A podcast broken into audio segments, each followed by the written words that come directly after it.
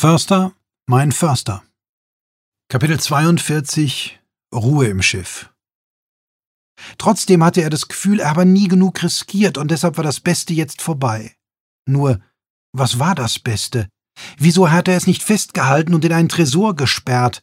Und bei Tresor dachte er wieder, dass er eigentlich Anfang der 90er nach Berlin gemusst hätte, der Mauerfall, das prägende Ding seiner Generation, also das hätte er schon mitnehmen sollen, aber da war er ja lieber irgendwo hocken geblieben, von wo die anderen alle weggelaufen waren.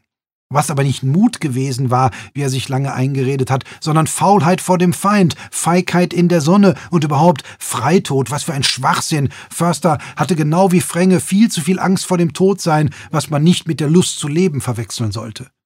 Schön wäre, dachte Förster weiter, eine Art Zwischenexistenz, in der man nicht lebt, also auch nicht darüber nachdenken muss, was man anzieht, was man isst und wie man das Geld für die Miete zusammenkriegt, aber trotzdem alles mitbekommt, also nicht tot ist.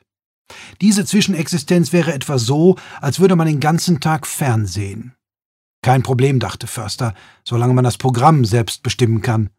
Das ist das Tolle an einer Existenz im Überfluss.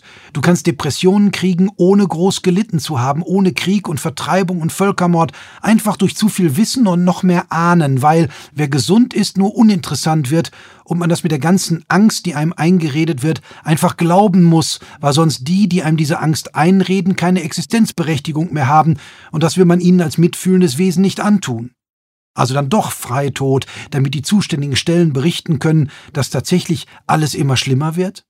Und wieso kommt in diesem ganzen Gedankenwust nicht ein einziges Mal diese Gewebeentnahme vor, fragte sich Förster. Ich meine, das ist immerhin ein 1a-Grund, sich richtig schlecht zu fühlen, aber nein, das wäre ja zu einfach für den Herrn Förster. So eine ganz reale, objektive Lebensgefahr, unromantisch bis dort hinaus, dieses schwiemelige, wärterartige, fast grundlose Rumdeprimieren ist schließlich viel schicker, aber da mach es auch richtig und lass dich jetzt und hier aus dem Bulli fallen, der fährt knapp 100, vielleicht reicht das.